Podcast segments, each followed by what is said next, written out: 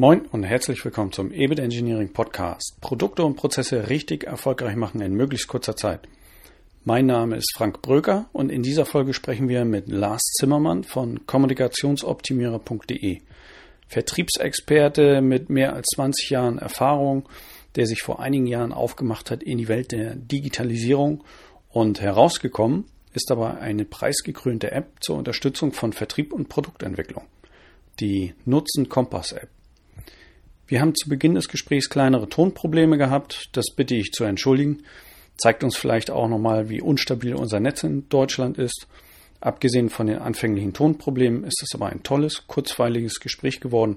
Hören Sie rein und holen sich wieder Denkanstöße. Viel Spaß dabei.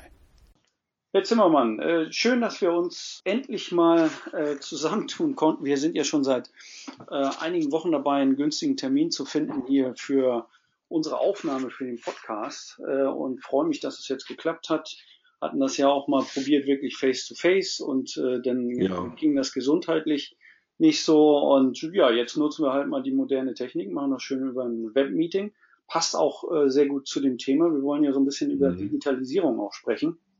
Gerne, und ja. Kennengelernt haben wir uns im letzten Jahr äh, im Rahmen einer VDI-Veranstaltung, das war so Arbeitskreisleitertreffen in Hamburg bei uns, und da haben ja. sie das mal vorgestellt. Da bin ja. ich dann hellhörig geworden. Da haben sie mhm. uns was erzählt über den Nutzenkompass, über ihre Nutzenkompass-App. Und ja. da hatten wir damals ja schon drüber gesprochen. Da müssen wir unbedingt zusammenkommen, äh, weil ähm, ich als gelernter Wertanalytiker sehe natürlich da mhm. ganz klar äh, eine Möglichkeit, das einzubinden in den mhm. äh, Frontloading-Prozess äh, im Rahmen der, der Wertanalyse. Und insofern haben wir dann über die Zeit den, den Kontakt ein bisschen intensiviert und freut mich riesig, dass das endlich klappt.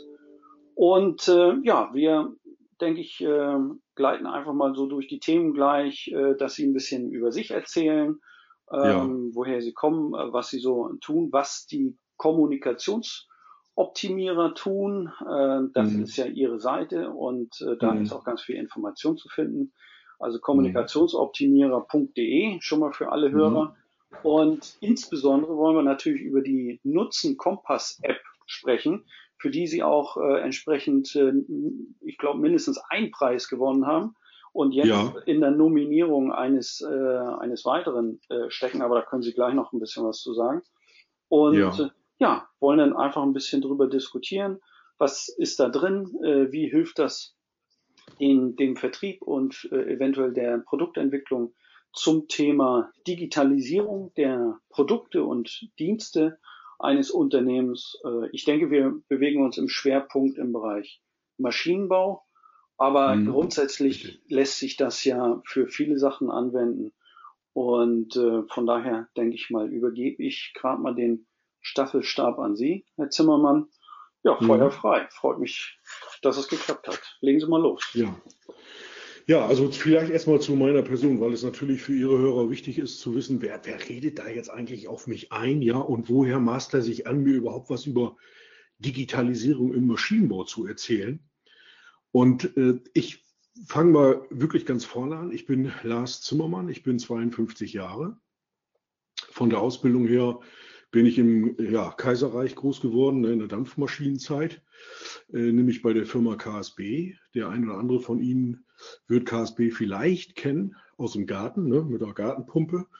Also KSB ist sowas ähnliches wie Grundfos, Vilo. Dann sagen alle, ah ja, Pumpen. Nicht? Äh, genau, und dort habe ich im äh, Geschäftsbereich Gebäudetechnik, Pumpen und Armaturen im Bereich Großhandel, im Bereich Handwerk an die Frau oder an den Mann gebracht, habe das sieben Jahre insgesamt gemacht. Habe vorher, bevor ich bei KSB sozusagen ins Feld geschickt wurde, noch eine Trainierausbildung bei KSB gemacht. Und KSB kann ich also allen Hörern nur sagen, ist ein toller Laden, ist super. Ja, also smarte Pumpe ist bei denen wirklich gelebt. Also die gibt es tatsächlich, ist kein Phantom, wie oft im Maschinenbau. Ja. Viele reden ja über digitale, ähm, äh, digitale, also hinter die Kulissen schaut und äh, guckt, was ist denn da jetzt wirklich an Digitalisierung am Start dann ähm, ist das oft dann schon ein bisschen anders wie das, was vielleicht auf Papier oder auf den Messeständen hier zur Hannover Messe wieder steht.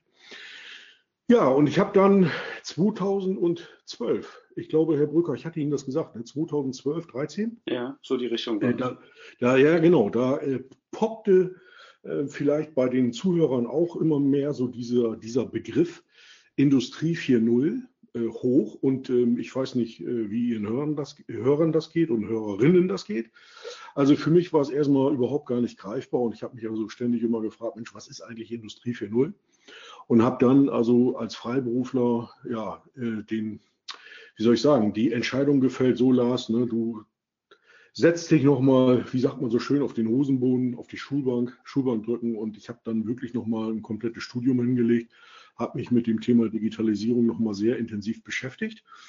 Immer aus dem Blickwinkel äh, meiner Mission als Kommunikationsoptimierer.de, denn was mache ich am Ende des Tages? Scheinbar etwas eher Profanes, nämlich ich beschäftige mich mit der Fragestellung, was können, was sollten Maschinenbauunternehmen tun, damit sie ihre Kunden besser verstehen und am Ende im Wege von Added Value Selling tatsächlich Mehrwerte zu generieren und die nicht sozusagen auf der Rabattbank äh, preisgeben, sondern äh, schöne Deckungsbeiträge erwirtschaften und damit sie alle geschmeidig und gut durchs Leben gehen können.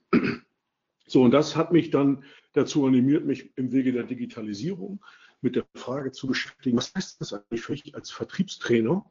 Und ich hatte Ihnen, Herr Brücker, wenn Sie sich entsinnen, als Sie mich hier besuchten in meiner Optimierer-Lounge, so ein Bildchen gemalt, äh, wo ich Ihnen erzählte, ich hatte mal den Jens Weißflug interviewt ja, als genau. Skispringer. Sie erinnern sich, ne? Mhm. Und äh, warum habe ich den Jens Weißflug ähm, interviewt und was hat das äh, jetzt auch zu tun mit Digitalisierung? Ganz einfach gesagt. Oder ich frage mal, Herr Brücker, kriegen Sie das noch zusammen, was ich Ihnen da erzählt hatte mit den, mit den Linien so, äh, mit, dem, mit der ja. Sprungtechnik? Ja, ja. Äh, ja, ja also nicht, nicht, nicht mal hundertprozentig. Aber ich weiß, dass Sie den, den Weißflug ja interviewt hatten, weil der von dem Telemark, von dem ganz normalen äh, Skier zusammen dann auf die V-Flugformation ja. da übergegangen ist und wie der, wie der, wirklich äh, auch vom Mindset her und so weiter, wie der überhaupt mit dem Wechsel äh, vom althergebrachten zu dieser V-Form denn, äh, wie er damit klargekommen ist. Exakt, exakt. Und, und, und das hat mich also so erinnert an den, an den wunderbaren Herrn Weißflug. Also ich kann nur empfehlen, wenn Sie mal Bock haben, Ski zu fahren, ja, mal zu ihm hinzufahren. Er hat ja ein Hotel ein toller Typ, also Vorbild für mich. Und ähm, ja, und er hat mir auch gesagt, ne, wie schwer ihm das fiel, von, ich sag mal, von der geraden Skistellung auf die V-Stellung umzustellen. Und genau das erleben wir doch jetzt im Vertrieb zuhauf bezüglich der Digitalisierung. Und da kann sich jeder mal an die eigene Nase packen. Ne? Also inwieweit kennst du die zehn digitalen Trends? Was weißt du eigentlich über Digitalisierung von A bis Z? Wie viel Lust hast du selber auf dieses Thema? Also mit bestem Beispiel voranzugehen. Äh, und ähm, man könnte auch provokant fragen, wieso muss man überhaupt neue Tools haben? Äh, ich verkaufe doch schon seit 20, 30 Jahren erfolgreich. Ist es da wirklich sinnvoll, neue Tools zu besitzen, zu haben, etc. pp. Mhm. Und da habe ich dann irgendwann für mich dann, und die Brücke zu Ihnen, Herr Brücker, ist ja auch, dass wir uns kennengelernt haben, wie Sie ja sagten, eingangs über den VDI. Und äh, das hat mich dann dazu auch animiert, also neben meiner App äh, auch im VDI einen neuen Arbeitskreis zu gründen, nämlich im Landesverband, äh, im, im, Bezirksverband, ähm, im Bezirksverein, so korrekt, im Bezirksverein Braunschweig, äh, nämlich technischer Vertrieb mit dem Titel, Arbeitstitel Hashtag Sales 4.0, weil wir uns da eben sehr stark dann ähm, beschäftigen eben mit den Fragen, was sind so die drei großen Herausforderungen im smarten Vertrieb? Ja, also Stichwort Transparenz, Stichwort Personalisierung und Stichwort äh, Omnichannel. Und jetzt springe ich wieder zurück zu meiner App, weil das natürlich alles mit diesen Themenfeldern auch in Verbindung ist. Was ich damit sagen möchte, lange Rede, kurzer Sinn, es geht um neue Tools, die wir einfach lernen sollten oder auch teilweise lernen müssen, um äh, über Wasser zu bleiben. Mhm. Und letztendlich uns, ich sage mal, im Wege von äh, zwei Dingen, nämlich ähm, die Maschinenbauer reden ja in der Regel sehr stark über Wertschöpfung und rauf und runter, ne, neue Geschäftsmodelle, das kennen wir alle, haben wir alle schon äh, diverse Male gehört, aber es gibt einen Begriff, über den redet so gut wie kein Mensch. Und das macht mich immer sehr stutzig. Äh, ich war nämlich heute Morgen in Hamburg, ähm, sozusagen vor, vor ihrer Haustür bei dem Unternehmen E&K. Äh, ich weiß nicht, ob Sie die kennen, mit diesen Flurförderfahrzeugen. Und da haben wir dieses Thema. Ja, ja, und die sind da ja sehr flott unterwegs, tolle Leute, tolles Unternehmen. Und äh, da haben wir uns nämlich auch mal näher beschäftigt äh, mit der Fragestellung, also wie können wir nicht nur neue Geschäftsmodelle, Wertschöpfung, Stichwort Wertschöpfung generieren, sondern wie können wir vor allen Dingen Werterschließung hinkriegen? Wie, wie erschließen wir uns im Maschinenbau neue Werte? Und da komme ich dann jetzt wieder zurück zu, äh, zu meiner App, nämlich mit der Frage, ja, welche Bedürfnisse haben eigentlich unsere Kunden? Ja, und, und da ist natürlich ein ganz wichtiger Punkt. Äh, wir stellen uns mal vor, die Metapher kennt der eine oder andere vielleicht, aber ich möchte sie einfach mal bringen, weil ich sie so wunderbar treffend finde. Äh, stellen wir uns vor, vor 100 Jahren hätte Henry Ford ne, die Idee gehabt, ich möchte ein Auto konstruieren nicht? und, und, und wäre ähm, zu seiner Zielgruppe gegangen, nämlich zu den Cowboys und hätte die Cowboys damals gefragt, ne, liebe Cowboys, ne, was wünscht ihr euch von mir? Nicht? Und dann hätten die Cowboys natürlich ihm gesagt, ja, Henry, ne, ist doch klar. Wir möchten von dir ein schnelleres Pferd haben, was sonst? Ne? Mhm. Äh, so, und das ist natürlich heute eine gewisse Parallele. Ja? Also wenn ich mir jetzt vorstelle, ich wäre jetzt Vertriebsingenieur, also sozusagen meine Zielgruppe als Vertriebs- und Smart Coach, ähm, ja, wie, wie, wie mache ich denn als, als, als Vertriebler, ich sag mal aus der Dampfmaschinenzeit, aus rein mechanischen Produkten, wie mache ich denn da bitte schön eine Bedürfnisanalyse zu einem intelligenten, vernetzten, sprich äh, smarten Produkt oder zu einem smarten Service? Wie mache ich das überhaupt? Und, und nicht nur, wie mache ich das, sondern wo kann ich sowas überhaupt auch lernen? Gibt es dazu überhaupt ein Buch, wo ich das mal nachlesen kann? Und das habe ich dann irgendwie 2012, 13 angefangen und da ist mir erstmal selber klar geworden, vor welcher riesen Herausforderung viele Maschinenbauunternehmen, auch gerade im Mittelstand, ja, stehen. Und ich meine, Sie ja. wissen das, ich weiß das. Herr Zimmermann, da muss ich mal, muss ich mal ganz bitte, kurz ja. einhaken, weil äh, Sie so schön sagen, wo kann ich das lernen? Äh, dann muss ich mhm. gerade mal so, so ein äh, Jingle ein, einfügen. Äh, ja. Weil äh, schlussendlich kann man das ein Stück weit auch bei uns lernen, äh, ja. weil ähm, im Rahmen des äh, unseres EBIT Engineering Ansatzes, äh, da äh, zeigen wir den Leuten natürlich schon auch, wie gerade auch das Frontloading, wie es äh, zu ja. Deutsch immer so schön heißt, also äh, die Kundenbedürfnisermittlung, wie man das ja. tun kann. Und ja. ich habe ja äh, die ganz äh, verrückte Idee, dass wir dann vielleicht sogar standardisiert später äh, mal ihre ihre App auch damit einbinden. Aber das, da haben wir ja am Rande mal drüber gesprochen. Also ich finde ja. finde den, den Ansatz ja extrem cool. Aber das nur mal so ja. äh, am Rande eingefügt. Ja. Und, und einen ja. Punkt noch ganz kurz äh, zum, äh, zur Metapher mit dem Ford. Ähm, das kann man ja auch in die, in die digitalisierte Welt äh, fortführen mit dem Smartphone, äh, da weiß ja jeder auch, äh, der Steve Jobs, der sagte dann genauso, hätte ich jetzt meine Kunden mhm. gefragt, wie jetzt ein Smartphone aussehen soll, da, da wäre alles mhm. Mögliche bei rausgekommen, aber nicht dieses Produkt. Also ja. das ist immer ja. so eine, so eine äh, Gratwanderung natürlich. Was frage ich meine Kunden? Ne? Und, mhm. und ähm, also welche, welche Fragen stelle ich und wie stelle ich diese Fragen auch? Und das sind natürlich Sachen, die auch mit der Nutzen Kompass App äh, schon ein bisschen gezielter gesteuert werden können mhm, und ähm, da auch wirklich eine sehr, sehr gute Hilfestellung geben. Also, also da möchte ich Ihnen, Herr Brücker, da möchte ich Ihnen mal folgende Geschichte zu erzählen. Ich, ich mhm. weiß gar nicht, ob ich Ihnen die ähm, ob ich Ihnen die schon mal erzählt habe. Die habe ich mich heute Morgen noch dem Herrn Böttner von E&K in, in äh, Rosengarten bei Hamburg er, erzählt. Und zwar, ich bin ja seit einem Jahr im VDMA Mitglied im Bereich Software und Digitalisierung und äh, hatte eine, eine Veranstaltung besucht, und zwar im November letzten Jahres äh, bei der Firma Schenk Prozess. Und äh, dieses Unternehmen hat also eine, eine IoT-Plattform äh, sozusagen auf den Markt gebracht und wir bekamen als Maschinenbauer dann die Aufgabenstellung so nach dem Motto, hier habt ihr ein Dashboard, liebe Maschinenbauer, nicht? und was, welche vier äh, Dinge wollt ihr auf dem Dashboard äh, darstellen und für welche Maschine wollt ihr das machen? Und dann habe ich einfach mal meine Kollegen sozusagen beobachtet, was machen die? Und das fand ich sehr interessant. Also ich, ich, ich habe mich so so wunderbar wohlgefühlt, weil es passierte Folgendes. Die Maschinenbauer haben sich relativ schnell geeinigt auf eine, eine Maschine namens äh, Parkscheinautomat. Und äh, ja, und dann war eigentlich äh, nach zwei Minuten äh, schon äh, im Grunde genommen klar, ne, es wird jetzt ein Parkscheinautomat. Und dann ging es auch gleich schon äh, weiter, nämlich was wollen wir auf dem Dashboard anzeigen? Ja, und das ging ratzfatz. Nach, nach 15 Minuten war die Maschine konstruiert. Ne? Und dann sagte der eine, ja, ich möchte gerne wissen, ist Bargeld im Automaten? Der zweite wollte wissen, ist noch genügend Papier für Quittung? Und dann gab es noch einen dritten und einen vierten und bums war die Maschine fertig. Hm. Ich saß in der Gruppe und habe mich dann als Vertriebs- und Smart Coach ja, gefragt, Mensch, für wen machen wir das jetzt eigentlich? Ne? Also für den privaten Endkunden, der jetzt mit seiner Mutti mit wem auch immer ins Parkhaus fährt, ja? Äh, oder machen wir es für einen Parkhausbetreiber, für den Hausmeister, für wen? Wurde gar nicht diskutiert, sondern die Maschine, ne, so, äh, ich sag mal, maschinenbaumäßig, ne, so, genau, nicht, lang, nicht lang schnacken kommen, machen wir mal eben fertig. Und, ja, so ist das. Und dann genau, wundern genau, die sich, so. dass sie es nicht verkauft kriegen. Exakt. Und, und, und, und, und, und, jetzt, und jetzt kommt der Oberhammer. Und dann war ich 14 Tage später wieder bei einer VDMA-Veranstaltung, und zwar bei der ähm, Mitgliederversammlung vom Landesverband Nordrhein-Westfalen.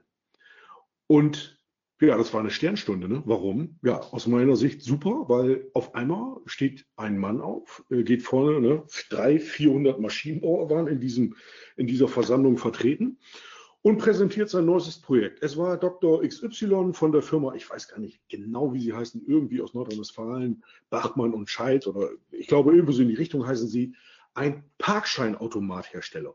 So, und Herr Brücker, was stellt Dr. XY als Parkscheinautomathersteller? Er stellte sein neuestes Projekt vor und man höre und staune. Er geht vorne auf die Bühne, haut sein erstes, äh, äh, seine erste PowerPoint an die Wand und was sehen wir? Wir sahen also keinen Parkscheinautomaten, sondern wir sahen eigentlich nur noch eine Kamera, also ich übertreibe jetzt mal ein wenig, ne, zugegebenermaßen, äh, von, von, äh, vom Mediamarkt für 89 Euro von Logitech ne? und dann dahinter eine schöne KI, eine Bilderkennungssoftware, verbunden mit einem PayPal-System, dann nochmal verbunden mit den Plattformen der Autobetreiber, Attacke und das war's. So, was hat mir das dann gezeigt? Das hat mir gezeigt, jetzt stell dir mal vor, habe ich mir dann als, als Lars gesagt, stell dir mal vor, Lars, du wärst jetzt wie die da drauf äh, bei der ersten Veranstaltung. Ne? Also die rein physisch noch denken. Die also sozusagen, Jens Weißburg würde sagen, ne, die Skier noch gerade stehen haben. Ne? Also ja. so nach dem Motto, ja, wenn ich jetzt ein Produkt habe, dann will ich das ja auch anfassen. Ne? Es muss irgendwie noch aus Metall sein. Also die Leute haben gar nicht auf dem Schirm, ne, dass es sowas gibt wie eine Taschenlampen-App und ich brauche eben physisch keine Taschenlampe mehr. Es denn, ich bin Fahrradfahrer und brauche noch mal irgendwie eine LED, äh, wenn ich durch den Wald fahre. Ja? Aber eine Taschenlampe brauche ich eigentlich nicht mehr. Nicht? So, und, und das ist mir äh, da drastisch klar geworden. Und das ist natürlich aus Sicht von Maschinenbauern äh, hochgefährlich, weil wenn der Disruptor sozusagen um die Ecke kommt, nämlich mit der Bilderkennung, mit der KI und äh, ohne physische Produkte. Äh, gut, jetzt kann man sagen, okay, eine Kamera ist noch physisch okay, das stimmt, aber Sie verstehen, was ich mit der Metapher meine, dass ich eben mhm. äh, kein, ich sag mal, keine extreme Fertigungstiefe mir noch leisten muss im Bereich Maschinenbau, Lagerhaltung entfällt, etc. pp. Der ganze Maschinenpark. Ja. Da sind also, wir, und, und, da, und da ist mir, ja, ich kann mich ja. erinnern, dass wir da in Salzgitter bei Ihnen auch äh, in, in Ihrer, wie nennen Sie es, Optimierer-Lounge. Äh, genau, ja. Fand ich super, äh, also wirklich für alle zu empfehlen. Und ähm, äh, da hatten Sie auch einen Buchtipp, beziehungsweise hatten Sie über, wie, wie heißt er noch, Christoph Käse, ne? Disrupt Yourself. Ja, Christoph äh, Käse, ja, genau. Und äh, das ja. muss ich sagen, das hatte ich immer auf dem Zettel, das wollte ich äh, mir nochmal reintun und das habe ich mhm. jetzt dann prompt auch nochmal die Woche über als, als Hörbuchversion äh, ja. mir angehört. Wirklich auch hochinteressant. Und ähm, da wird ja noch, noch mal so ein bisschen auch äh, erläutert, äh, wie man sich selber so ein bisschen auf die Probe stellen kann, wie fit ist man in Sachen Disruption beziehungsweise mhm. Digitalisierung und äh, wie, wie weit steckt man in, in den Themen eigentlich schon drin. Ja, vor allen Dingen, vor allen Dingen, Herr Rüger, äh, vor allen Dingen auch, auch, ein Punkt, wunderbar, dass Sie das äh, sagen für Ihre Hörer, weil natürlich ein ganz wichtiger Punkt äh, für mich auch sozusagen da nochmal klar wurde im Jahre 2018, als ich sozusagen äh, die Auf- und Abs mit meiner App im Markt erlebt habe. Es ist ja nicht nur Friede, Freude, Eierkuchen und Halleluja und super alles, sondern ich habe hier manch äh, einsame Stunde verbracht in meiner Optimierer-Lounge, eigentlich, eine, ja, eigentlich nur mit meiner Katze und habe meine Schrankwand sozusagen betextet um meine Katze. Ja. So, und das ist natürlich in gewisser Weise auch ein wenig frustrierend. Und insofern war ich dann natürlich froh, dass sich das, das Blatt äh, neigte und äh, eben mittlerweile, wie, wie vorletzte Woche, ich bei der Firma Festo äh, sein dürfte, was für mich dann im Wege von äh, ich sag mal, Anerkennung für das, was ich sozusagen als Forscher sozusagen Leistung dort entwickelt habe, äh, auch, auch ein Ohr äh, geschenkt bekommen im wahrsten Sinne des Wortes. Und äh, warum erzähle ich das? Nicht, um hier zu prahlen, sondern ich möchte sagen, äh, ich meine, ich bin, äh, ich bin 52, gut, ich zähle mich jetzt nicht zum alten Eisen, aber ich würde mal sagen, beruflich im reiferen Stadium. So, und, und auch im reiferen Stadium äh, kann ich eben in Digitalisierung sehr wohl vorne mitspielen und, äh, und äh, sollte jetzt nicht denken, nicht? also äh, dass per se ein Drei-Tage-Bartträger äh, per se dann modern ist, ne? sondern nee, nee. das können auch ältere Leute sein. Ja? Also, und äh, wichtig ist, glaube ich, eins, äh, sich bei so einem Themenfeld wie Digitalisierung im Maschinenbau eines sehr wach zu halten, nämlich die persönliche Neugier. Mhm. Und das ist das, was ich oft, was ich oft, äh, das muss ich sagen, äh, wirklich vermisse. So diese, ich sag mal, diese Frische, diesen Esprit, äh, Dinge neugierig auch zu hinterfragen, auch bereit zu sein, einfach mal, einfach mal etwas auszuprobieren. Ja, und das ist ja bei meiner App genauso. Es gibt kein TÜV-Zertifikat und es wird auch nie eins geben. Ich denke mir oft, ne, Mensch, nimm es doch einfach mal in die Hand, lass dich vernünftig ausbilden und mach's einfach mal. Und dann werden wir sehen, was rauskommt. Aber einfach mal machen. Ja, so ein bisschen so, so, ein kindlicher Spieltrieb, ne? Einfach mal ausprobieren. Absolut.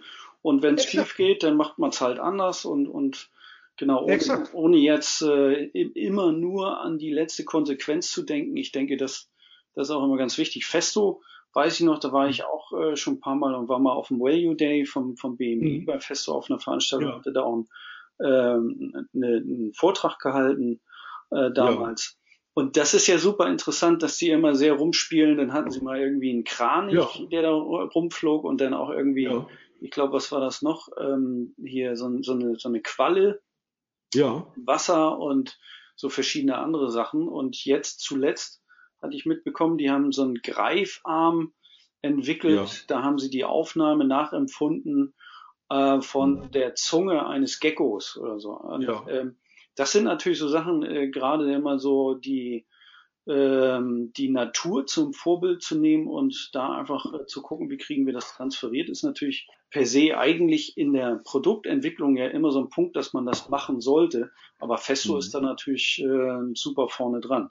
Wobei ich auch sagen muss, Festo mhm. lobt sich immer, wie schön sie das machen und äh, Mehrwert äh, verkaufen an den Kunden und so mhm. weiter.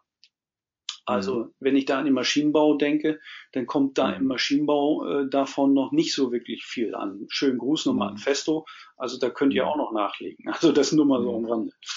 Ja, gut. Also ich sag mal so, also was, äh, Sie, Sie sprechen da ja einen wichtigen Punkt an. Also wenn ich mal so an, an so einen Begriff wie äh, Unternehmenskultur denke, dann geht es doch genau darum, dass ich im Maschinenbau mich mal frage, nicht? also was mache ich heute, wie ist mein Ist-Zustand, äh, möchte ich mich verbessern, ja, oder möchte ich mich tatsächlich am Ende des Tages erweitern oder vielleicht neu erfinden? Und sich dann auch, ich sag mal, mutig diese Frage zu stellen, ja, also äh, wie kann ich mich selber disruptieren? Da gehört natürlich schon eine Menge dazu, ne? also auch den Mut zu haben. Und andererseits denke ich mir oft, ja, pff, wenn ich es nicht mache, dann wird es vielleicht ein anderer machen. Also mache ich es lieber selber nicht? und versuche mich tatsächlich im Wege der Taschenlampen-App vielleicht tatsächlich physisch überflüssig zu machen, aber eben nicht nur physisch, ne? nicht, nicht im virtuellen und schon gar nicht im Bereich IT oder Software, ja. sondern tatsächlich, äh, ich sag mal, Mehrwerte und Wertschöpfung und Werterschließung hinzubekommen in, in völlig neuen Dimension, die ich bisher so nie realisieren konnte, weil äh, die Sensortechnologie noch nicht so weit war oder die Cloud-Technologie noch nicht so weit war äh, oder die künstliche Intelligenz noch nicht so weit war. Also wenn wir jetzt mal so an die zehn digitalen Trends denken. Und da äh, haben wir natürlich jetzt die Möglichkeit, also wirklich komplett neu neu zu orchestrieren, wie man äh, so schön sagt. Ne? Also neue ja. Ideen umzusetzen, die bisher nur mit einem Riesenaufwand oder oder vielleicht sogar am Ende des Tages unmöglich waren. Ne? Und ich ja. habe äh, ich hab also dazu, ich habe da äh, vielleicht noch ganz kurz eine, eine, eine, eine, eine Episode ähm, erzählt. Ich hatte vor äh, ja vor äh, zwei Jahren ähm, den, den Professor Kagermann gehört und zwar bei der Physikalisch-Technischen Bundesanstalt in Braunschweig, wo ich einen Workshop begleiten durfte und da war der Professor Kagermann und der erzählte dann aus seiner SAP-Zeit. Und das fand ich auch interessant. Und dann hat er mal so Folien aufgelegt, was die bei SAP irgendwie vor zehn Jahren für Ideen hatten, ja. Und sie konnten diese Ideen aber äh, sozusagen im, Wege von Mass Customization äh, runterbrechen von individualisierten, ich sag mal, kar karierten Maiglöckchen für jeden Kunden sein spezielles Produkt. Es war da, vor zehn Jahren unmöglich so seine Worte, äh, das überhaupt zu realisieren, weil die Kosten so immens gewesen wären. Und da hat natürlich im Wege von ja, Jeremy Rifkin und seiner Null-Grenzkostengesellschaft haben wir natürlich heute Möglichkeiten, die wir vielleicht vor zehn Jahren äh, für ähm, utopisch gehalten hätten, ne? wo man sich gesagt hätte, das ist Science Fiction, das wird es nie geben. Mhm. Und das ist auch, äh, glaube ich, im Wege der, der App natürlich auch eine wichtige Frage, nämlich dass Maschinenbauunternehmen äh, sich wirklich mal ernsthaft die Frage stellen müssen oder sollten müssen, egal jetzt wie, ähm, wie werde ich eigentlich zukünftig in Wege von Skalierbarkeit, Null Grenzkosten und so weiter, wie bleibe ich eigentlich noch so im Spiel, dass ich auch genügend Geld verdiene? Und ich glaube, das wird, also ist mein Eindruck, ne, in vielen äh, Maschinenbauunternehmen so ein bisschen beiseite geschoben. Man denkt, da gibt es irgendwie so, so, so, so äh, wie sagt man, ähm, äh, so Sicherungswände, ne? also dass das Feuer nicht rüberschlägt ne? in meine Bude. Man denkt, man ist sicher und das sehe ich äh, absolut nicht so. Ich denke, da sind wir genauso in Gefahr, wie äh, die ja, Medien es waren. Dann fällt ein großer Klotz von genau. oben drauf, dann ist es kein Feuer. Ja, exakt. exakt. Exakt. aber jetzt lassen wir uns mal äh, gerade, ähm, wir ja. wollten ja über, über, Ihre App insbesondere auch nochmal sprechen, wie, wie, genau diese Situation, in der sich ja alle befinden. Ja. Äh, es wird vieles disruptiert, es wird äh, vieles wirklich komplett in Frage gestellt äh, mhm. äh, über die äh, Möglichkeiten der Digitalisierung und die Möglichkeiten über das Internet äh, Dinge zu machen, die ganzen Plattformen, die es ja. entsprechend gibt und äh, Smartphones ja. äh, etc. Und da sind Sie ja an den Start gegangen jetzt äh, und das finde ich äh, besonders gut. Ähm, mhm. Deswegen sind wir hier zusammengekommen. Die nutzen mhm. Kompass App. Die kann sich auch jeder ja. entsprechend runterladen und ich ja. habe mir die ja auch äh, runtergeladen und äh, schon mal angeguckt. Also im Groben schon mal äh, gesagt 24 Fragen über ja. vier Kategorien verteilt, ja. die den Nutzer in der Regel sollen es ja sein, denn Produktmanager oder, oder Vertriebler, die beim Kunden sitzen und entsprechend mit einem potenziellen Kunden mal so seine Bedarfslage äh, durchdiskutieren mhm. oder eben mhm. auch für den Nutzen innerhalb äh, eines Unternehmens, dass man da mhm. dann wirklich diese 24 Fragen strukturiert durchgehen kann und um mhm. am Ende des Tages äh, ein Ranking, ähm, da machen sie ja so eine Spinnennetzgrafik, so ein bisschen ja. äh, zu sehen, äh, wie, wie sieht es eigentlich bei uns aus? Wo sehen wir noch äh, große Hebel, äh, um hier weiterzukommen, um das dann letztendlich in die Produktentwicklung auch mit einfließen zu lassen, dass wir da ein bisschen einsteigen. Und starten Sie doch nochmal, ich hatte das zwar gesagt mit den Preisen, aber äh, welche Preise das waren, da können Sie ja kurz nochmal sagen, was das genau war. Ich weiß das gar nicht. Genau. Ja, das, äh, ich, ich möchte jetzt gar nicht so äh, das so auf den Busch klopfen. Also ich habe äh, mein erster, meinen ersten Preis, den ich äh, gewonnen habe, das war der IT-Innovationspreis in der Kategorie Apps ins, im Jahr 2018 und dann bin ich nominiert äh, für den German Innovation Award. Und das waren für mich natürlich ganz wichtige, ich sag mal, Motiv Motivationsschübe, ähm, mich also auf dem Weg äh, als Vertriebs- und Smart Coach, weil es war ja für mich auch ein Rollenwechsel, ja, also ich sag mal aus dieser Dampfmaschinenzeit mit dem Dampfhammer, da irgendwie als Vertriebstrainer unterwegs zu sein und äh, wohlwissend, ne, also wenn ich mich mit äh, neuen Produkten, neuen Services im Wege der Digitalisierung beschäftigen möchte, ja Mann, dann muss ich natürlich in diesem Themenfeld auch mit neuen Werkzeugen an den Start gehen. Und so ist natürlich dann auch die Idee dieser, dieser App entstanden, nämlich die Idee selber zur App hat mir im Grunde genommen, ähm, ja, wie soll ich sagen? Gut, sie kam erstmal selber. Ich habe Ihnen das erzählt. Ich hatte ein Buch in die Finger bekommen von, äh, von dem Klaus Schwab, äh, das da heißt Die vierte industrielle Revolution.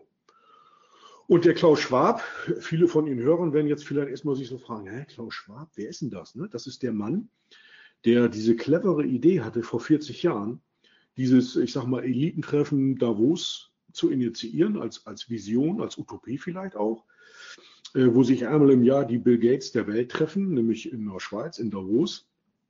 Und äh, was ja immer regelmäßig dann in der Tagesschau sozusagen kommuniziert wird.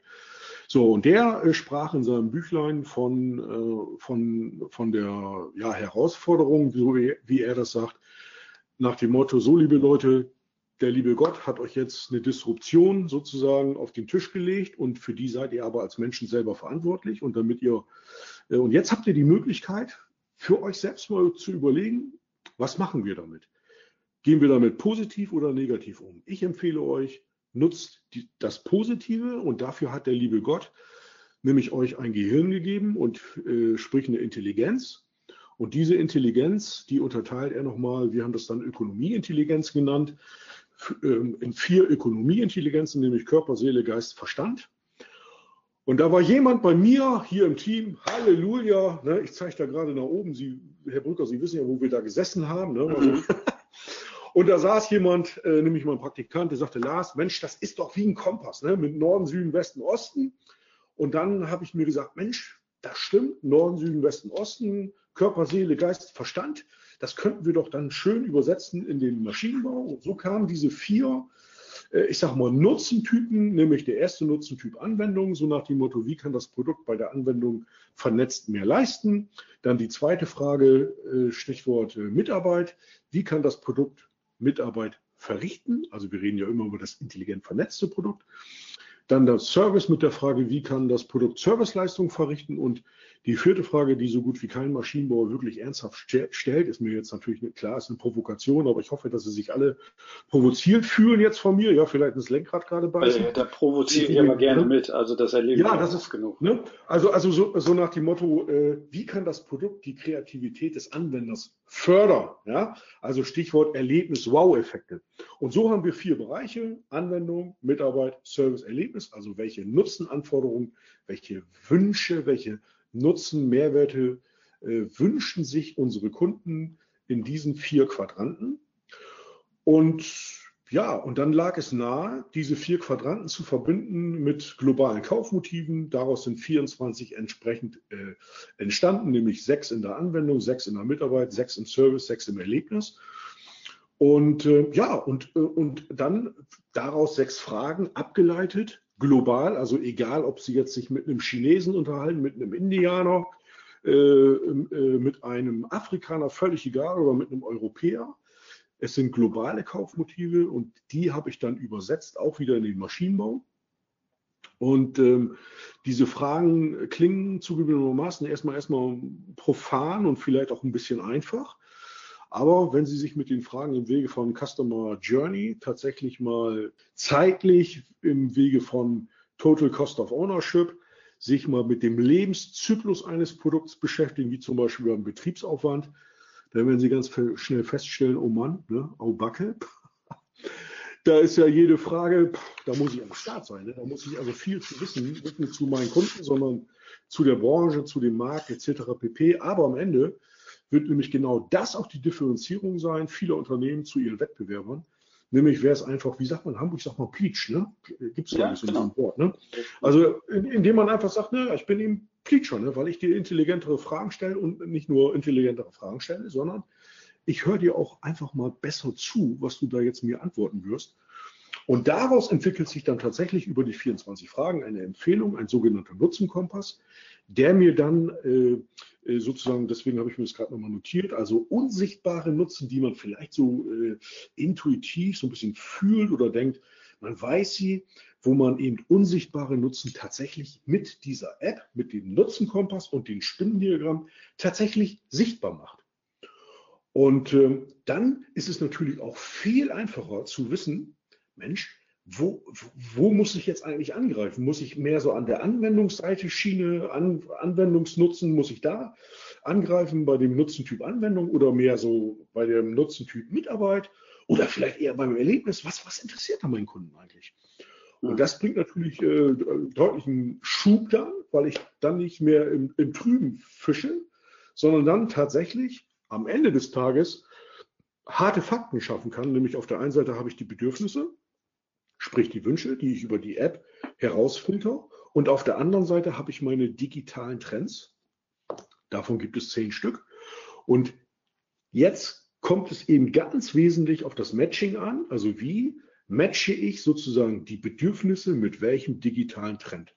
Und da ist, da ist die Differenzierung und, und ich bin heute sogar so weit, dass ich also einfach mal behaupte, selbst wenn ich ein MeToo-Produkt habe, physisch, kann ich mit der Nutzenkompass-App und mit einer sogenannten digitalen Innovationsmatrix, die ich dazu noch entwickelt habe, äh, kann ich tatsächlich mit einer hohen Wahrscheinlichkeit etwas machen, was man vielleicht gar nicht für möglich hält, nämlich tatsächlich mir einen USP, einen Unique Selling Point, und das meine ich ernsthaft, also im USP haben wir ja immer dann, ne? das ist so das, was eingebrannt ist. Ich weiß nicht, ob er zuhört, aber der Professor Schröder, äh, der hat das damals zu uns im Studium so eingehämmert. Ne? Also ein USP haben wir immer dann, wenn es für den Kunden wichtig ist, wenn es wahrnehmbar ist und wenn es dauerhaft ist. Dann rede ich vom USP. Ne? So, und mhm. da habe ich dann echt die Chance, wirklich nein, einen astreinen USP über diese Kundennähe, über die App herauszufinden. Und das ist äh, im Maschinenbau, ja, wie soll ich sagen? Ich will nicht sagen sechs am Lotto, aber es ist kurz davor, ähm, dass ich dann wirklich gezielt im Wege von Added Value äh, äh, Added ähm, äh, Value Selling, genau, äh, dann äh, tatsächlich wirklich versuchen kann, auch neue also Stichwort hier Werterschließung, neue Preismodelle mir zu erarbeiten. Und ja klar, da kann ich ja, natürlich. Da der Fantasie durch, keine Grenzen mehr gesetzt. Ne? Durch, also. durch, äh, das ist ja das Schöne bei diesen softwaregetriebenen Produkten, dass äh, der, der Wert für den Kunden doch äh, erheblich gesteigert werden kann bei ähm, halt einmaligen, in der Regel sind es dann einmalige Softwarekosten mhm. und äh, eventuell noch ein bisschen äh, Hühnerfutter, sagt man ja zu den Elektronikbauteilen, die dann auf einer Leiterplatte sind oder so, dann, dann äh, ja. hat man da so eine intelligente Schaltung, hat man da noch eine, eine wesentlich äh, intelligentere Software noch oben drauf und am mhm. Ende des Tages habe ich einen riesen Mehrwert äh, in Form eines Navigationssystems oder wie auch immer, um mal ein Beispiel mhm. zu bringen äh, für den Kunden. Mhm. Und ähm, jetzt wieder erlebt, ähm, ich bin äh, sehr, sehr viel unterwegs, jetzt wieder einen Mietwagen mhm. gehabt, habe die Möglichkeit gehabt, den äh, allerneuesten A6 äh, mhm. zu fahren, den, es im Moment zu kaufen gibt. Und da ist eben auch gerade im Bereich der äh, Bedienung und äh, Navigation etc. so ein bisschen was Neues hinzugekommen. Und äh, wenn man da jetzt äh, sich wirklich leiten lässt mit dem online verbundenen Navigationssystem durch die Stausituation um Stuttgart rum. Also ich war da im Bereich Mannheim, Karlsruhe, Stuttgart und so weiter. Da ist eigentlich immer Stau. Und mhm. ich musste aber den Flieger kriegen. Also, und jetzt ist die Frage, wann komme ich an? Und ich muss sagen, so punktgenau, ähm, wie, wie der mich da durchgelotst hat, über wirklich Straßen, auf die Idee wäre ich nicht gekommen, die zu fahren, ähm, mhm. das hat super funktioniert. Und das ist eben mhm. wirklich dann zum großen Teil Software gestützt. Und mhm. ähm, genau solche Möglichkeiten braucht ja auch der Maschinenbau. Ne? Ich meine, dann kenne ich das äh, im Maschinenbau, ist das Thema Kollisionsüberwachung, zum Beispiel bei Werkzeugmaschinen. Also, dass die Maschine möglichst selber erkennt, hoppala, halt, stopp mal. Wenn, wenn ich jetzt hier das wirklich so machen soll, dann fahre ich einen Crash und dann habe ich natürlich einen Totalausfall vielleicht von der Motorspindel oder solche Sachen. Und Herr Brücker. Das, und Herr das muss man da finden. Und jetzt stellen Sie sich mal vor, ne? ich stelle mir das gerade vor, Herr Brücker im A6, ja, äh, ich weiß ja nicht, wie viel PS die da unter dem Hintern hatten, ne? 500 oder so. Nee, nee, aber so, jetzt stellen Sie, 286. Jetzt, und, jetzt, und, jetzt, und jetzt stellen Sie sich mal Folgendes vor. Jetzt, also ich, ich stelle, bei mir läuft gerade wieder, ne, Halleluja, so ein Film ab, ja. So, jetzt stelle ich mir vor, ich sitze da in dieser dicken Karre und jetzt fragt er mich im Display, ne, Mensch, ne, so nach dem Motto, ich, also ich stelle mir vor, ich würde da jetzt so sitzen, ne, und jetzt fragt er mich, der, der, der Navigator, ne, Lars, ich äh, schicke dich gerade hier, ne, so bumm über die verschiedenen Strecken und wie findest du das und so, und dann kannst du gleich so äh, tippen, ja, super, du überrascht mich und so weiter. Also wir sind beim, beim Nutztyp Erlebnis, ja. Mhm. So, und am Ende sozusagen, wenn ich selber interaktiv mitmache, ich meine, da liegt es ja auf der Hand, ja. Also wenn das System mich so aufpumpt, dann ist doch dieses Fahrzeug ist doch mein Freund, ja. So, und da fragt man sich, ja, warum soll das zum Beispiel bei Werkzeugmaschinen nicht funktionieren? Oder, ja. oder bei Services, ne? Also äh, selbstlernende Systeme, die mich motivieren. Und deswegen sagte mir neulich der Dr. Kläuber, Geschäftsführer vom äh, Dr. Schneider Messtechnik, äh, der sich nämlich äh, mit der Frage 24 in meinem Nutzenkompass sehr intensiv beschäftigte. So nach dem Motto, wie kannst du die Menschen mit Lernerfolgen äh, sozusagen motivieren, noch mehr die Maschine zu benutzen. Und warum fährt er darauf ab? Weil er mir sagte, Mensch, Herr Zimmermann, ja, äh, super, ne? meine Frau macht bei Bubble einen Sprachkurs, ja, und jetzt hat die Brigitte doch vergessen, eine Woche mal so ein bisschen Vokabeln zu lernen, ja. So, und was sagt äh, der Bubble meiner Frau? Ne? Der Bubble sagt, hier, Brigitte, ne, wie wärst du noch mal mit zwei Vokabeln und so weiter. Und er sagt, das finde ich so super, ne? Warum sollen das unsere Messmaschinen nicht auch machen? Und deswegen, Halleluja, ne, habe ich einen Spieleprogrammierer eingestellt, ja. So, und das hat mir ähm, sozusagen gezeigt, dass diese Intelligenz dieser 24 Fragen, die wir da eingebaut haben in den Algorithmus, äh, welche Tiefe die haben, ne? weil es eben eine Frage ist.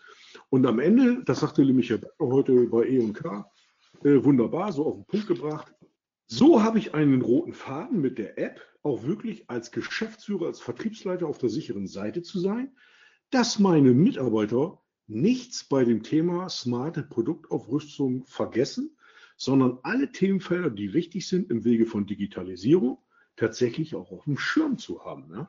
Und das finde ich ganz wichtig. Also und wenn man sich dann noch das mit dem Lerneffekt, kann ich noch mal kurz eingehen. Also ja. die, die Bubble-App, die kenne ich nicht, aber ich äh, weiß genau, was Sie meinen, weil ich gerade mhm. so ein bisschen versuche, mir äh, Chinesisch äh, so, so, ein paar Basissachen ja. beizubringen. Und die App Hello Chinese kann ich auch direkt empfehlen ist genau diese, diese Lernelemente, die da mit drin sind. Also der auch irgendwie pünktlich um 21.30 Uhr kriege ich immer so, ein, so, ein, äh, äh so eine Push-Mail, so, äh, ne, bitte ja, dran denken, gut. hast heute noch nichts getan und so und immer dran denken, immer jeden Tag zehn Minuten in drei Monaten fließend äh, Chinesisch lernen. So, Wunderbar. Und, äh, das, das sind so Sachen, klar, warum, genau. warum kann ich das im Maschinenbau nicht integrieren? Das sehe ich auch so. Also da muss man doch wirklich mal mehr drüber nachdenken. Absolut, absolut. Und wenn, und das, Sie sich mal vorstellen. Vielleicht, dass wir dann über die, ja, die verschiedenen ja. äh, Nutzentypen, ähm, dass wir da, wir, wir haben jetzt über Erlebnis gesprochen, wir haben bei mhm. Anwendung haben wir Betriebsaufwand gehabt, dass wir vielleicht ganz kurz, um den Hörern mal so ein kleines Gefühl dafür zu geben, ich lese mal ein paar Begriffe vor, so bei, bei Nutzentyp Anwendungen sind es so Betriebsaufwand, über Qualität wird äh, gefragt, äh, Betriebskosten, Wertschöpfung, Sicherheit, Werterschließung, denn bei der Mitarbeit geht es um Transparenz, um Time Management, um Handling, Datenintegration, Gesundheit, äh, Bonifizierung. Bei Service ist es so Schadensbegrenzung, Servicehilfe, Kundendienst, mhm. Kooperation, Optimismus, äh, Selbstständigkeit und Erlebnis ist halt so Themen Motivation, Freundschaft, Kreativität, mhm. Anerkennung, Personalisierung und eben diesen dieses äh, Lernthema. Vielleicht können wir aus, das überlasse ich Ihnen jetzt mal, was wir da mhm. rausgreifen, mhm. dass wir vielleicht mhm. mal durch die Nutzentypen durchgehen und einen Begriff mal rausnehmen und das mhm. mal kurz durchspielen. Ich habe jetzt Ihre, Ihre App nicht vor Augen, was da genau gefragt wird, aber ich Also ich kann Ihnen, ich, ich, ich greife das mal, ich greife das mal, ich greife das mal gleich auf. Ich, ich fa, fa, genau. äh, nehme mal einen Punkt, den ich mir gerade hier auf dem Bildschirm anzeigen lasse. Äh, nehmen wir mal äh, beim Nutzentyp, also mein Favorit, Nutzentyp Erlebnis. Ich frage Sie, welcher Maschinenbauer denkt darüber nach, über folgende Frage. Wie stark soll der Produktbetrieb unter den Freunden der Benutzer scherbar sein? Also wir stellen uns vor, ne, Hannes steht vor seiner Werkzeugmaschine und ist total super stolz darauf. Ne? Er hat eine super Schicht gefahren, super Qualitäten produziert. Seine, seine Maschine über Predictive Maintenance ist super am Start, die ist super gesund, ja, die wird ständig gecheckt, die ist ständig am Start und er auch. So. Dann hat er vielleicht noch sein eigenes Dashboard, er hat äh, eigene äh, personifizierte Möglichkeiten, Knöpfe zu drücken, äh, KI unterstützt äh, zu arbeiten, etc. pp. So, dieser Mensch ist einfach stolz auf seine Maschine. Warum sollten wir diesen Menschen nicht die Möglichkeit sehen, geben, zum Beispiel über die Social Media, der Welt zu verkünden, das ist meine Maschine. Hier, ne, könnt ihr mich sehen. Ich habe ein Foto gemacht. Ne? Mhm. Ja. So, und warum soll das nicht möglich sein? Ich meine, wenn die, wenn die Leute dann äh, Feierabend haben und nach Hause gehen und dann mit ihren Kiddies äh, vor der Spielkonsole sitzen, ja, da können sie also die, die, die abgefahrensten Dinge tun mit VR-Brillen und Augmented Reality. Und wenn Sie dann vor, äh, vor Ihrer, wenn Sie dann morgens wieder zur Arbeit gehen und vor einer Maschine stehen, die, was weiß ich, 1,5 Millionen gekostet hat, ja, das geht leider nicht. Ne? Da haben Sie dann vielleicht noch irgendwie so F2-Taste zu drücken. So, ne? Also, so und ja. Sie verstehen, was ich meine. Ne? Und, da, ja, und, da, und da fragt man sich doch, und da fragt man sich doch, Mensch, das, das, das gibt's doch eigentlich gar nicht. Ne? Und ich hatte ähm, übrigens, by the way, ne, ich hatte äh, einen Vertriebscoach jetzt die Tage äh, am äh, vorgestern begleitet zu einer, ähm, ja, zu einer Fachtagung. Äh, da haben sich die Bier, ist ja mal die Bierbraubranche getroffen, also Maschinenbauer, Zulieferer und so weiter in, äh, in Rust oder Rast, Rast, diesen Freizeitpark, ich weiß jetzt Rust. gar nicht, Rust, Rast, Rust, Rust genau. Und ähm, ja, und das war äh, super, weil da war äh, zum Beispiel die Firma Kronis mit einer, mit einer, äh, mit einem Helm und einer einer, ich sag mal, Google Glas, aber es ist keine, keine Google Glas im klassischen Sinne von Google, sondern ein, äh, ein Fabrikat, wo es auch mir als Brillenträger auf einmal tatsächlich ermöglicht wird, äh, auch, ich sag mal, sechs Stunden mit so einem Deckel auf dem Kopf tatsächlich rumzulaufen und nicht äh, Druckpunkte auf der Nase zu haben, weil, weil ständig mich, mich, die, mich die sozusagen die, die, die Brille, die ich aufhabe, die VR-Brille, mich, mich sozusagen, die, mich erdrückt im wahrsten Sinne des Wortes. Mhm. Und das, das hat mir also auch nochmal gezeigt, als ich das selber ausprobiert habe von, von Kronis. Ja, ich meine, Kronis. Was, was, ne? was hat die denn gezeigt? Also was, welche äh, Nutzen hat, brachte das? Äh, genau, die hatte, äh, da ging es darum, dass Kronis und der Kronis-Techniker mir die Möglichkeit gibt, als Techniker vor Ort, äh, über diese Brille wird mir sozusagen eingeblendet, äh, also der Bildschirm sozusagen des, des Controllers, der bei, bei Kronis irgendwo dann, äh, äh ich weiß, ich glaube in Bayern sitzen sie, na genau, äh, sitzt und mir vor Ort an seinem Bildschirm erklärt, hier pass mal auf, ne, wenn du jetzt die Schraube, ne, guck mal da an dem Kreis, wo ich dir das zeige. Also äh, er kann mir sozusagen in Echtzeit und online erklären, wie ich jetzt was an der Maschine genau zu reparieren habe. Hm, ja, okay. Und, und, und ich, und und ich bin Brillenträger, ja, und ich habe, ich weiß nicht, wie viele Brillen ich schon, ich habe es aufgegeben, weil, weil mich es schon abnervt, ne, wenn ich, wenn ich, wenn ich also ständig diese, diese VR-Brillen über meine Brille setzen muss. Und dann habe ich schon gar keine Lust mehr, ja, so. Und, und, aber andererseits ist das natürlich schlecht, weil ich meine, ich weiß nicht, wie viel Prozent der Bevölkerung Brillen, Brillen tragen. Deswegen hat es mich eigentlich immer total verwundert, äh, wieso man nicht auf die Idee kommt, tatsächlich auch mal eine VR-Brille zu gestalten, die auch für Brillenträger anwendbar ist, ja. So. Und, und das sind alles so wichtige kleine Punkte, die natürlich im Wege, ich sag mal, Digitalisierung, ein ganz wichtiger Punkt dann, ähm, sind, dass es auch den Menschen Freude und Spaß macht, sich mit dieser Technik zu beschäftigen. Aber und am Ende mal, des Tages. Ganz, ganz kurz nochmal zum Nutzen, damit ja. ich das ja. äh, richtig verstanden habe. Also der ja. zeigt das, also da läuft so eine Art äh, Film ab, beziehungsweise die zeigen das online. Ähm, äh, der der äh, Kunde hat die VR-Brille auf und kann quasi äh, mit dem Techniker zusammen in die hinterletzte Ecke irgendwo zum Rohr, Rohr XY. Genau. Genau. Und, genau. Ähm, nur und, der, und, der, und, der, und der Servicetechniker von Kronis sieht das alles live an seinem Bildschirm und kann sozusagen mir dann äh, über Bildpunkte äh, sozusagen genau zeigen, ne? pass mal auf, ne? da in diesem Kreis, ne? wo du das gerade da bei dir in deiner Brille siehst, da fass bitte mal hin. Ja? Und dann gibt es natürlich auch noch eine Sprach- also hier eine Telefonverbindung. Also äh, äh, ja, aber der muss ja dann die Brille wieder abnehmen oder was und und dann das aus dem Gedächtnis nachvollziehen oder? Nee, nee, äh, in, in, in, Echtzeit, ja. Also der Synchron. Also der behält die Brille auf und, und kann in die Maschine steigen. Das ist so ein bisschen wie, wie Google Google Glass. Äh, ja, ja, genau. Aufbauen. Exakt. Okay. Genau. Mhm. Und am Ende, ne, also fragt man sich natürlich, äh, wie, wie, wie kommt, äh, ich meine, gut, das ist ja jetzt kein, kein Hexenwerk, das haben wir ja schon häufiger gehört, dass es irgendwie sowas gibt wie VR-Brillen und Augmented Reality. In dieser ganzen Digitalisierung, wir machen das doch nicht zum Selbstzweck, sondern wir wollen einen Mehrwert generieren. Genau. Und am Ende des Tages geht es immer darum, ja, und dann kommen wir wieder, ich sag mal, zurück in die Dampfmaschinenzeit, ja, also aus der ich komme oder, oder äh, auch andere, dass wir unsere Kunden nämlich die Probleme richtig gut verstehen. Und nicht nur die Probleme, sondern auch die Auswirkungen. Und dazu muss ich natürlich auch gute Fragen am Start haben, die es mir tatsächlich dann ermöglichen, ich sag mal, die Folgeauswirkungen und die Folge, ähm, Auswirkungen, vor allen Dingen auch in finanzieller Form, ja, also mal zu verstehen, über welchen, über welche Folgekosten, über welche Auswirkungskosten reden wir eigentlich. Weil am Ende des Tages wird es in der Digitalisierung ja dann tatsächlich möglich sein, ich sag mal, das Geräte Maiglöckchen zu produzieren. So, das heißt also, und jetzt werden natürlich viele schon sagen, oh Gott, will ich ja gar nicht, ne? Dann habe ich ja keine Preisliste mehr und da brauche ich ja, äh, habe ich ja meinen Produktkatalog in der linken Hand, den habe ich doch, der ist doch, der ist doch bei mir in der Hand schon verwachsen, ne, mein Katalog, ne? Weil dann, wenn ich zum Kunden fahre, dann mache ich hier, ne, Seite 1, Seite 3, Seite 5, was, was brauchst du? Und das wird dann ja gar nicht mehr funktionieren. Genau, das wird eben nicht mehr funktionieren. Ich muss mich echt mit meinem Kunden ne, und äh, wirklich intensiv beschäftigen und vor allen Dingen breit und äh, äh, also neugierig sein, ja. Und ähm, ich sage Ihnen, ich habe äh, hier neulich, ich möchte nicht sagen wo, aber ich habe einen Geschäftsführer ähm, äh, gesprochen, der, der, mir echt gesagt hat, da war ich platt. Ne? Also der nicht nur gesagt hat, Mensch, da mit Ihrer App, äh, was hat denn das mit Industrie 4.0 zu tun? Ne? Das war also wirklich, da denkt man sich in dem Moment auch, ne? ja, tolle Frage. Ne?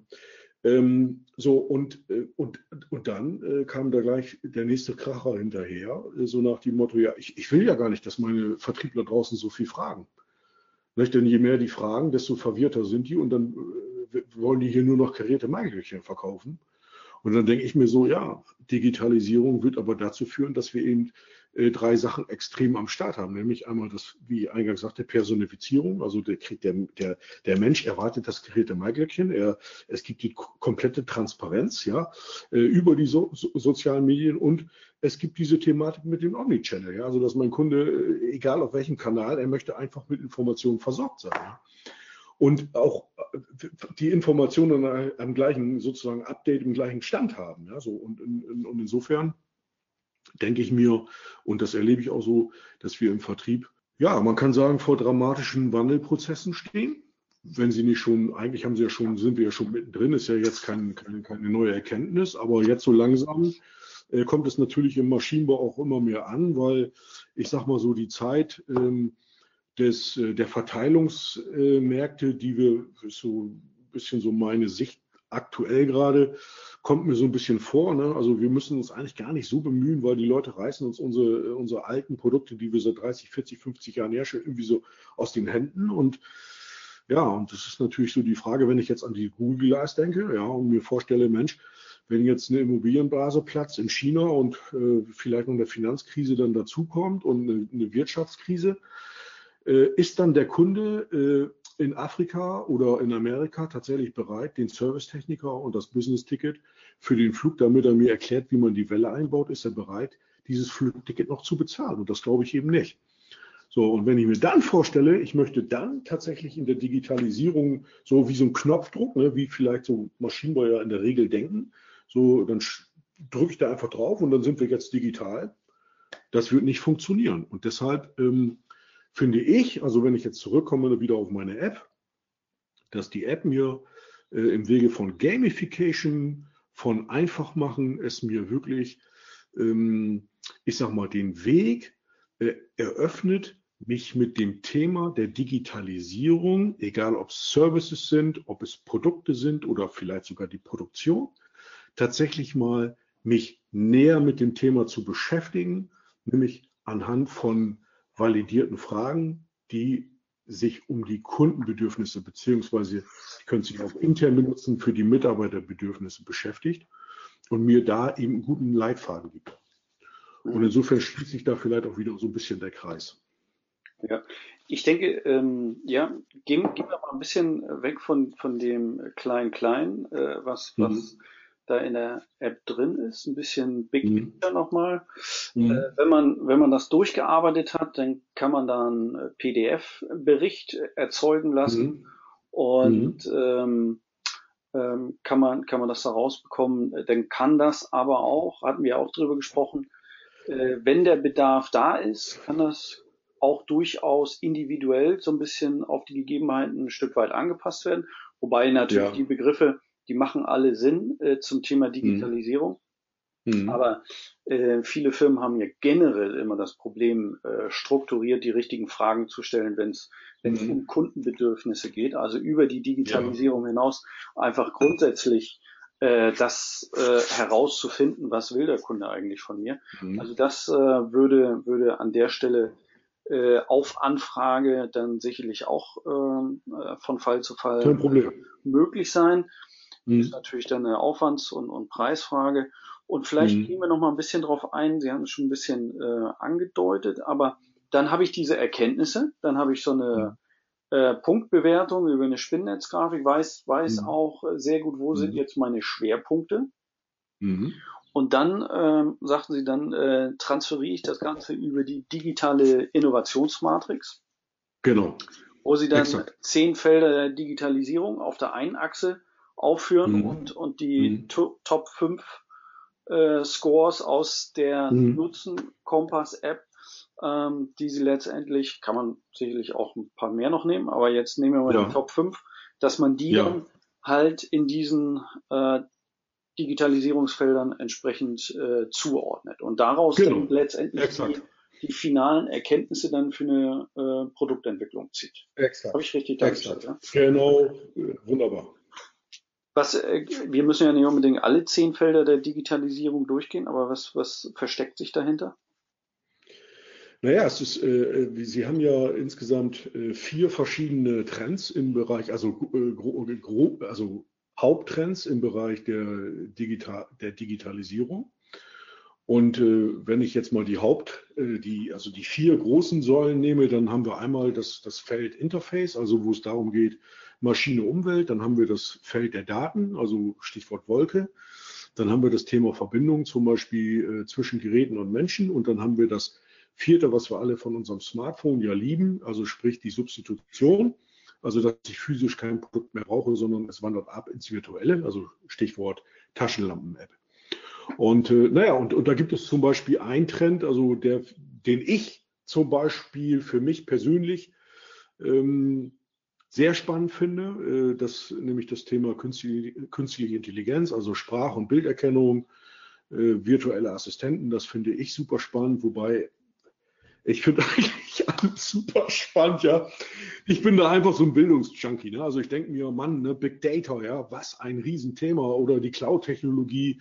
Äh, ich, ich weiß gar nicht, wo ich äh, anfangen soll, aufhören soll. Äh, die Roboter-Technologie. Ich habe mich jetzt die Tage mit, mit kollaborativen Robotern beschäftigt. Ähm, Mann, da gibt es so viele Möglichkeiten der Differenzierung. Äh, wir haben über VR-Brillen gesprochen, wir haben über äh, Sensortechnologie gesprochen. Also es ist ja der der Fantasie sind keine Grenzen gesetzt. Aber am Ende des Tages, und das ist ja genau das Gefährliche ne, im Wege von Overengineering, am Ende des Tages sollte uns das natürlich nicht passieren wie bei der Deutschen Post, dass ich da jetzt irgendwie mit so ein paar Handels da irgendwie so einen Roboter baue, ja, der so oversized ist, dass Herr Appel den Stecker geschlagen, äh, ich glaube, er, ich glaube, er heißt Herr Appel, ne, der, der Vorstandschef von, von, von der Post, der gesagt hat, Mensch Jungs, ne, wir können doch nicht für eine halbe, für eine halbe Million da jeden Postboten in Deutschland ähm, äh, beglücken mit einem Postroboter. Ne? Gibt es auch nicht eine Stufe darunter. Mhm.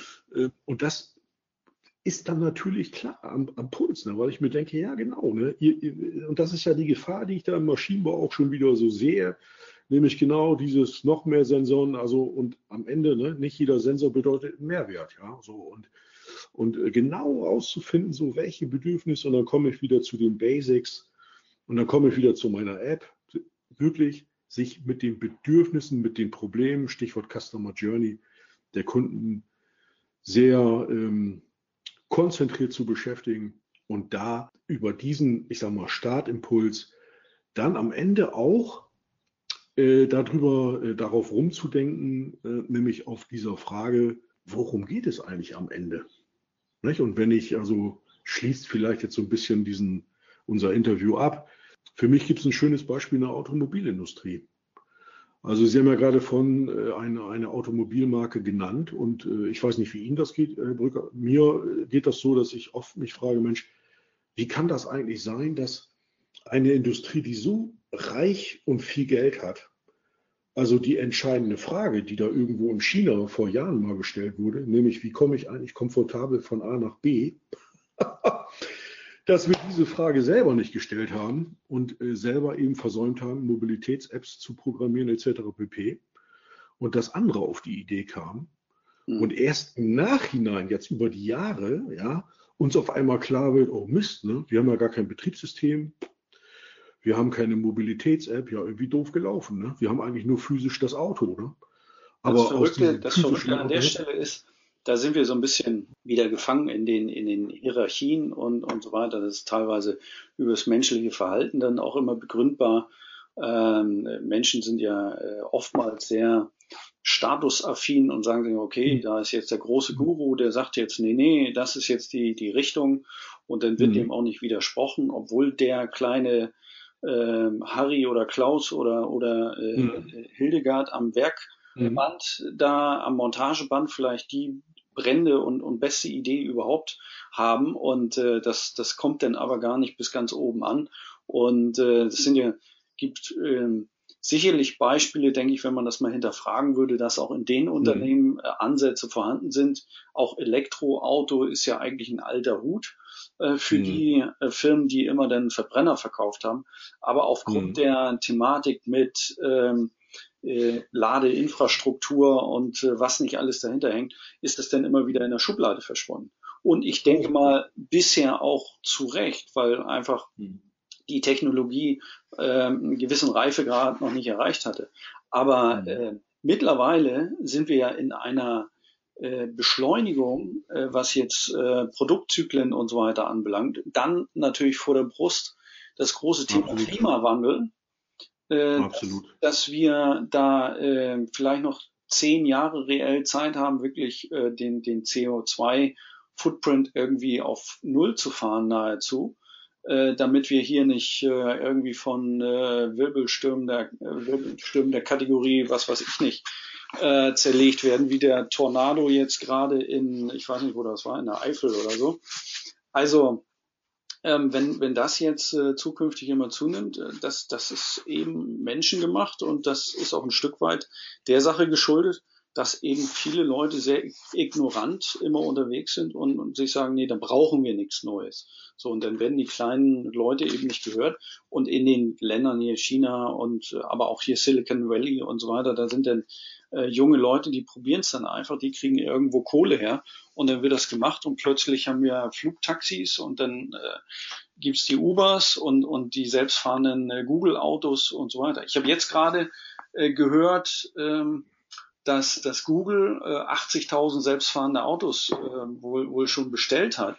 Und ähm, dass das jetzt in Amerika also mit dem autonomen Fahren auch äh, vollständig ausgerollt wird. Also wir brauchen nicht darüber diskutieren, wann das kommt, sondern wir müssen eigentlich nur noch äh, überlegen, äh, wie, wie stark sind wir eigentlich davon betroffen und äh, wie sicher sind die Arbeitsplätze in der Automobilindustrie noch. So, und da haben wir echt ganz, ganz viel Zeit verschlafen in Deutschland. Also da möchte ich, äh, das, äh, das, das möchte ich noch spontan vielleicht so als zum, zum, äh, zum, zum, zum Schluss nochmal aufgreifen. Und zwar, warum, warum habe ich mich in den letzten fünf, sechs Jahren mit dem The Thema Digitalisierung, also aus der Vertriebsbrille überhaupt so intensiv beschäftigt? Und tue das ja weiterhin mit Freude. Warum eigentlich? Und da treffen Sie gerade einen ganz, ganz wichtigen Punkt, weil ich habe äh, vor fünf, sechs Jahren das Buch in die Hand bekommen von dem Jamie Rifkin, die Null-Grenzkostengesellschaft. Und ich glaube, ich hatte ihn, als Sie mich besucht haben hier in Optimierung Lounge, hatte ich Ihnen, glaube ich, von diesem Buch erzählt. Mhm. Und ich habe das, ich habe das wirklich, ich habe es verschlungen, dieses Buch. Und zwar deshalb, weil der Jamie Rifkin nicht nur ein toller Mensch ist, sondern weil der auch eine, äh, eine Lebenserfahrung hat. Der ist ja mittlerweile so, ich glaube, so Mitte 70. Und der ist ja von der Ausbildung her erstmal Klimaforscher und dann Ökonome, also so ein, so ein heller Blitzgeist, ja, so von was heißt Harvard, Stanford, egal, aus dieser Richtung kommend. Und so, und dann hat er im Grunde genommen, als ich es gelesen habe, habe ich mir so gesagt, Lars, was sagt der Mann dir? Der sagt dir doch folgendes, pass auf, Lars, du hast jetzt noch einen Schuss. Wenn du jetzt hier Kinder am Start hast und ich habe drei davon, ja, so, dann hast du jetzt einen Schuss und der muss sitzen. Und der Schuss zum Thema Klimawandel ist eben weil ich es hier gerade vor mir liegen habe, ja, das Thema Substitution. Du musst nicht mit jedem für jeden Mist von A nach B fahren oder fliegen und so weiter, sondern reduziere dich in deinem Footprint, ja, versuche das Beste im Wege und wie natürlich versuche Digitalisierung, versuche zu digitalisieren. Und wenn ich das so sage, dann meine ich das sehr ernsthaft, dass, dass dieses ganze Thema Null-Grenzkostengesellschaft, ich sehe es doch hier im Büro, ja. Also wenn ich mir vorstelle, was ich hier so alles an Kameras habe, so wenn ich das alles vor zehn Jahren aufgebaut hätte, es hat ein Schweinegeld gekostet. Und heute ist es ja, also Thema Null-Grenzkosten überhaupt gar kein Problem mehr, das zu machen. Also das, was im Grunde mit Differenzierung ist, ist das, was in den Köpfen ist und das begrüße ich sehr. Und, ähm, und insofern äh, bin ich nochmal dankbar dafür, dass Sie diesen Punkt gerade nochmal so äh, aufgegriffen haben, weil am Ende des Tages wollen wir alle einen guten Job machen und vor allen Dingen unseren Kindern eine vernünftige Welt hinterlassen. Hm, das kann ich und, äh, da haben wir, und, und da haben wir, glaube ich, äh, noch sehr, sehr viele Hausaufgaben zu machen. Und äh, ich, ich sehe das selber in meinem, äh, ich sag mal, CO2-Analyse, wenn ich unterwegs bin, also dass ich das wirklich sehr, sehr reduziert habe die letzten Jahre, eben über Kameraarbeit. Natürlich bin ich mit meinen Kunden schon vor Ort, bei deren Kunden, das mache ich weiterhin, damit ich weiß, wer sind eigentlich deren Kunden, wie reden die, was haben die für eine Kultur und so weiter. Das ist schon sehr wichtig. Aber ich mache eben sehr, sehr viel äh, Vertriebs- und Smart Coaching-Prozesse tatsächlich via Bildschirm. Und äh, das ist, ähm, ja, ist einfach eine tolle Sache und, und sie macht zutiefst Sinn. Und wenn ich mir äh, alleine, erlauben Sie mir einfach diese, diese, äh, diese Randbemerkung noch, wenn ich mir mal überlege, ich bin geboren am 2. Mai 1966 in Wilhelmshaven. Und äh, einige Hörer von Ihnen werden vielleicht äh, aus Hamburg direkt stammen. Und wenn ich mir anschaue, also welcher irrsinnige Aufwand betrieben wird mit den Containerschiffen, ja, also äh, es ist ja ein totaler Wahnsinn. Und äh, wenn ich das jetzt mal mit Wilhelmshaven ins Spiel bringe, mit dem Containerhafen, ne, der Containerhafen ist erstellt worden für 2,7 Millionen Container und ich weiß nicht, ob die so verfolgen, wie viele Containerschiffe bzw. Container tatsächlich umgeschlagen werden. Also das sind jetzt irgendwie so, weiß nicht, 650.000 Container, also weit hinter dem, wie es sozusagen avisiert wurde. Und ich glaube, dass wir alle diese Digitalisierung auch als eine Riesenchance begreifen können, nämlich dass eben dieser globale Wahnsinn, der da passiert, nämlich Kleinstteile irgendwie dann in Container und mit Schiffen über den Ozean und also was da hier Thema Footprint und CO2-Verschmutzung in die Welt geblasen wird, ist ja, ist ja eigentlich ein totaler Wahnsinn. Und es poppt ja auch immer mehr hoch mit den Diskussionsverschmutzungsrechte und so weiter. Und ich wollte damit positiv sagen, wenn wir da im Maschinenbau unseren Beitrag leisten können, nämlich CO2 zu reduzieren, ganz zu vermeiden, indem wir vielleicht dann tatsächlich gar nicht physisch mehr ein Produkt herstellen, sondern tatsächlich ein virtuelles und davon weiterhin gut leben können, dann denke ich, haben wir am Ende des Tages alle einen guten Job gemacht. Das auf jeden Fall. Herr Zimmermann, ich denke, wir haben jetzt die Stunde, glaube ich, äh, gerade so ein bisschen gerissen. Mhm. Von, von meiner Seite her habe ich auch keine Fragen mehr ich denke, wir haben das Thema umfassend behandelt. Ähm, mhm. Würde ich sagen, kommen wir einfach zum Ende. Ich ja, denke, wir hätten ja. Themen, da könnten wir den ganzen Tag äh, noch, noch drüber reden. Ähm, merke ich auch gerade. Machen wir sonst mhm. gerne mal äh, einen Folge-Podcast, vielleicht ja. auch mal ein Video gemeinsam oder wie auch immer. Ja. Äh, Würde mich freuen. Ich werde auf jeden Fall zusehen, dass ich äh, das mal ausprobiere mit der mit der App im Zusammenhang mit meinen äh, Projekten, wo es dann wirklich ja. auch darum geht, äh, die Kundenbedürfnisse zielgerichtet zu finden. Mhm. Und äh, da, da äh, bieten sich äh, jetzt gerade einige Gelegenheiten, äh, da können wir am Rande dann nochmal drüber sprechen, ja. welche das sein könnten. Und äh, dann berichte ich natürlich von Zeit zu Zeit den, den Hörern auch nochmal, wie es da gelaufen ist. Bedanke ich ja. mich nochmal recht herzlich für die Zeit, freue mich, dass es endlich geklappt hat und ähm, sag mal, bis bald mal wieder. Ach so, äh, eine Sache, bevor ich es wieder vergesse, ganz wichtig ja. zum, zum Abschluss, auch wenn wir die Internetseite schon ein paar Mal genannt haben. Also Sie ja. sind zu erreichen über die Internetseite kommunikationsoptimierer.de. Äh, ja. Wie sonst äh, ist irgendwie äh, LinkedIn sind Sie aktiv, auf Xing sind Sie aktiv. Ja, ja. Ja, ja, ich bin, wo, wo ich erreicht man ich Sie bin am Start. Ne? ich bin am Start. Geben Sie einfach äh, äh, Lars Zimmermann ein äh, und dann vielleicht nochmal bei Google Kommunikationsoptimierer.de. Da werden Sie überall da irgendwo finden, auf, auf Twitter, auf LinkedIn, auf Zing. Also wenn Sie mich finden Perfekt. wollen, können Sie mich auf jeden Fall finden. Also kein Problem. Und äh, wenn Sie und äh, vielleicht ein, äh, äh, zum Abschluss noch ein Appell an Ihre Hörer und vor allen Dingen auch an Sie, Herr Brücker. Ich möchte mich nochmal bedanken äh, für dieses kurzweilige Interview. Es hat mir sehr viel Spaß bereitet. Und es würde mich freuen, wenn wir tatsächlich vielleicht nochmal so ein Follow-up machen. Vor allen Dingen würde mich auch interessieren, äh, ich sag mal, die Feedbacks von Ihren Hörern, was die Menschen durch den Kopf geht, was sie vielleicht kommentieren möchten, wo sie vielleicht anderer Meinung sind. Ich habe ja gerade noch mal so provokant ein bisschen was zu dem Hafen in Wilhelmshaven gesagt. Ja, da wird es bestimmt auch einige geben, die dazu ihre Meinung haben. Äh, gerne immer raus damit. Denn nur dadurch, dass wir uns gemeinsam äh, darüber austauschen, äh, wird es besser, also wird, wird, die, wird, die, wird die Welt eine bessere werden, dass wir gemeinsam im Dialog sind. Und ähm, wenn, genau, und eins wollte ich nur sagen, ähm, ich sitze ja mit meiner Optimierer-Lounge, also sozusagen in unmittelbarer Nähe von der A7. Also der ein oder die andere, die das jetzt hört, also vernünftigen Kaffee gibt es hier eh. Ja, bimmeln Sie einfach durch, schmeißen mir Ihre Dinge über den Gartenzaun. Ja, ich bin für, ich bin für sämtliche Anregungen ähm, dankbar und äh, würde mich auch freuen, wenn der eine oder andere tatsächlich physisch hier mir mal die Hand schüttelt und äh, wir das eine oder andere Thema vertiefen können, vielleicht mit Herrn Burkhardt zusammen. Das wäre eine tolle Geschichte. Und insofern, ähm, ja, auf zur digitalen, ähm, wie sagt man, äh, auf zur digitalen Attacke im Vertrieb, ja. Viel Glück dabei. Genau. Dem ist auch nichts mehr hinzuzufügen. Vielen Dank nochmal und gutes Gelingen.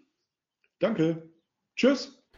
So, das war das Gespräch mit Lars Zimmermann. Wer noch mehr wissen möchte, kommt im Mai 2019 zum Arbeitskreistermin des VDI Hamburg, Arbeitskreis Wertanalyse und Value Management in Kooperation mit dem VDI Arbeitskreis Hashtag Sales 4.0 der Kollegen aus Braunschweig.